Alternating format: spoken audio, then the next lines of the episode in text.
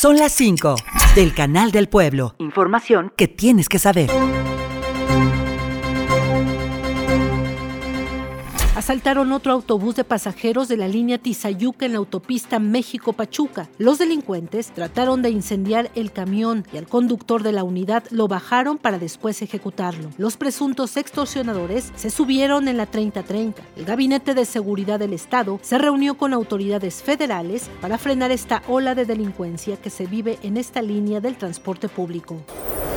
Se cumplen dos años de la emergencia que se vivió en el municipio de Tula con el desbordamiento del río debido a las intensas lluvias que se presentaron. 17 personas perdieron la vida y 35 mil damnificados se quedaron sin su patrimonio. Este día se puso en marcha la unidad de medicina familiar que atiende a habitantes de Tepeji, Chapantongo, Tlaxcuapan y Tepetitlán.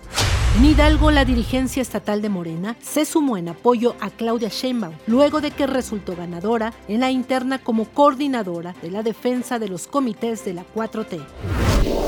En reunión de trabajo, autoridades gubernamentales de Hidalgo aprobaron el Programa Especial de Desarrollo de Oficialía Mayor 2023-2028. Esta iniciativa, que tiene como objetivo principal la implementación de mecanismos e instrumentos de control para promover una administración eficaz y eficiente de los recursos humanos, materiales y de servicios, coincidieron que es muy importante trabajar de manera conjunta para obtener más y mejores resultados en beneficio de las y los hidalguenses.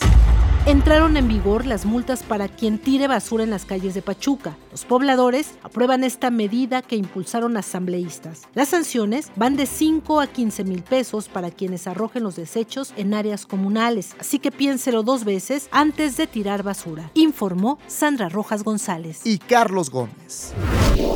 Son las 5 del Canal del Pueblo. Radio y Televisión de Hidalgo. Información que tienes que saber.